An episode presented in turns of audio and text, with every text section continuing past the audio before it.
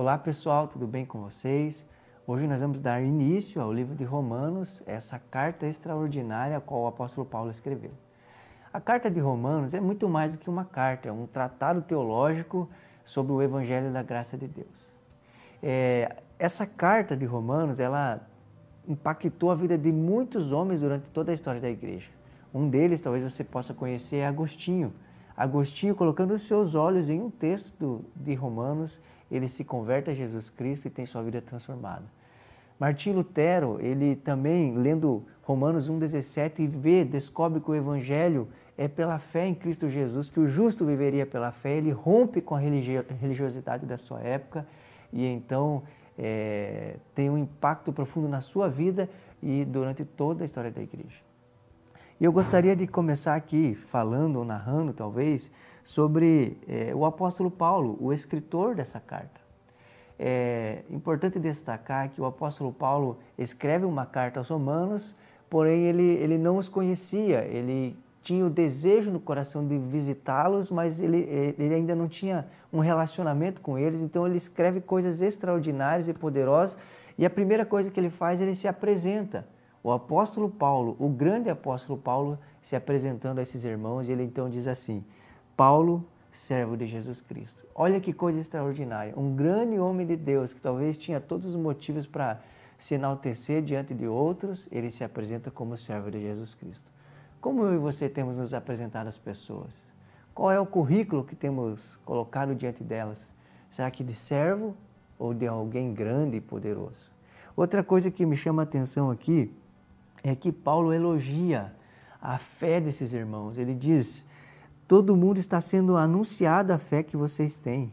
Olha que coisa extraordinária. As pessoas estavam falando da fé que esses homens a qual Paulo escreve tinha. O que as pessoas têm falado sobre eu e você, sobre a nossa fé, sobre a maneira que nós vivemos? Nós acabamos de passar e temos passado por um período de pandemia. O que as pessoas falaram da nossa fé? O que a nossa fé causou nas pessoas à nossa volta? Isso é algo que deve nos fazer pensar. É, outra coisa também que me chama a atenção aqui é o anseio e o desejo que Paulo tinha de visitar esses irmãos com um propósito, compartilhar coisas espirituais. Às vezes eu e você pensamos que só podemos compartilhar coisas materiais e físicas, mas a grande verdade é que podemos compartilhar com os nossos irmãos dons espirituais e coisas espirituais. E olha o que o apóstolo Paulo, o grande apóstolo Paulo fala, ele fala de ir compartilhar com eles para fortalecer a eles, mas também para ser fortalecido por eles. É uma algo mútuo, onde um fortalece o outro, um contribui com o crescimento do outro. E isso é extraordinário no corpo de Cristo. Outra coisa que me chamou muita atenção é que Paulo se sentia devedor, devedor. Ele tinha no seu coração é, ele se sentia endividado, se é que eu posso dizer assim, pregar o evangelho para todos. Paulo era alguém que desfrutou da graça de Deus, do evangelho de Cristo e de alguma maneira queria contribuir ou pregar o evangelho a todas as pessoas a que ele pudesse, porque ele não podia esconder tamanha graça que recebeu. Será que eu e você nos sentimos assim? Será que eu e você temos no coração esse desejo que o apóstolo Paulo tinha de pregar o evangelho? E por que ele tinha esse desejo? Porque o Evangelho é o poder de Deus para salvar todo aquele que crê. Olha que coisa extraordinária. Independente de como a pessoa vive, de quem ela é, o Evangelho pode alcançar essa pessoa. E o maior é, exemplo disso é a, os próprios romanos. Eles viviam em dias de muita riqueza, entretenimento, mas era uma cidade, um lugar totalmente afundado no pecado. E o apóstolo Paulo sabia que o remédio para qualquer cidade ou pessoa que está fundada no pecado é o Evangelho de Cristo. Que eu e você possamos anunciar esse Evangelho. Olha que coisa é, preciosa. É, aqui nesses três primeiros capítulos, capítulo 1, 2 e 3, Paulo está apresentando algo que eu costumo chamar de má notícia. E qual é essa má notícia? A má notícia é a condição que os homens se encontram diante de Deus. Deus é um Deus justo, um Deus santo. E por ele ser um Deus justo e um Deus santo, ele não pode compactuar com o pecado. Se Deus de alguma maneira perdoasse o homem ou deixasse o homem entrar no céu depois de ter pecado, feito coisas tão ruins, ele não seria justo. Então Deus precisa agir com justiça e de alguma maneira o homem ofendeu a Deus e por ofender a Deus ficou numa situação tão complicada e tão terrível que a Bíblia vai dizer que a ira de Deus está sobre o homem. Olha o que vai dizer no capítulo 3, no versículo 10. Não há nenhum justo, nenhum sequer, não há ninguém que entenda, ninguém que busque a Deus. Todos se desviaram, tornaram-se juntamente inúteis. Não há ninguém que faça o bem, não há um sequer. Suas gargantas são um túmulo aberto, como com suas línguas enganam veneno de serpentes está nos seus lábios, suas bocas estão cheias de maldição e amargura, seus pés são ágeis para derramar sangue, ruína e desgraça marcam os seus caminhos e, e não conhece o caminho da paz. Aos seus olhos é inútil temer a Deus. Isso é um retrato do homem sem Deus, do homem que ofendeu a Deus, do homem que pecou contra Deus. Às vezes as pessoas acham que porque, é, sei lá, divide o seu dinheiro com alguém, ou fazem, ajudam uma senhorinha a atravessar a rua, elas se acham pessoas boas. Mas a grande verdade é que elas só se acham pessoas boas porque estão julgando a si mesmas de acordo com o padrão humano e terreno.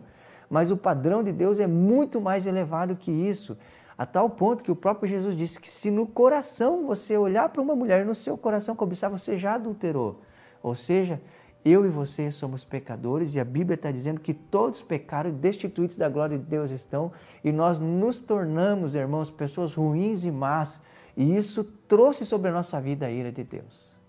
Mas olha que coisa mais interessante, aqui no capítulo 3, no versículo 21, como um copo de água fresca, ele vai nos apresentar coisas extraordinárias e eu quero ler para vocês. Mas agora se manifestou uma justiça que provém de Deus, independente da lei, da qual testemunha a lei os profetas. Justiça de Deus mediante a fé em Cristo Jesus para todos os que creem. Olha que interessante, não há distinção, pois todos os pecados estão destituídos da glória de Deus, sendo justificados gratuitamente por sua graça, por meio da redenção que há em Cristo Jesus. Deus ofereceu como sacrifício para propiciação mediante a fé, pelo seu sangue, demonstrando a sua justiça. Nesse trecho das Escrituras, eh, o apóstolo Paulo nos apresenta três coisas extraordinárias que eu posso até dizer para você, estude de maneira profunda: justificação, redenção e propiciação. Justificação é o ato de Deus imputar sobre nós a justiça de Cristo. Nós éramos injustos, merecíamos a morte né, e todas as consequências pelos nossos pecados, mas através do que Cristo fez na cruz do Calvário, Deus nos declara justo e nos imputa a justiça de Cristo. Olha que coisa extraordinária. Redenção tem a ver com nós éramos escravos do pecado. O pecado era o nosso Senhor, mas Cristo Jesus, através do seu sangue precioso, nos compra com seu sangue e nos torna agora livres do pecado. Não somos mais escravos do, do pecado, mas agora servos de Deus.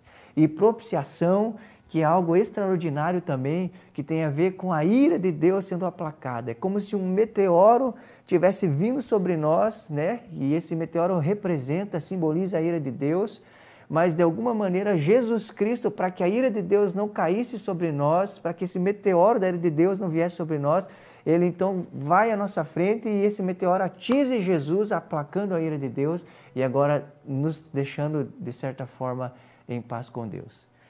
Seria um problema ser inimigo do Anderson Silva. Agora imagine ser inimigo de Deus. E para que eu e você não fôssemos inimigos de Deus, a ira de Deus foi aplacada pelo sacrifício de, de Jesus Cristo. Quero dizer a você, essas são doutrinas extraordinárias do Evangelho da Graça de Deus, qual eu e você precisamos compreender. Deus te abençoe e até amanhã.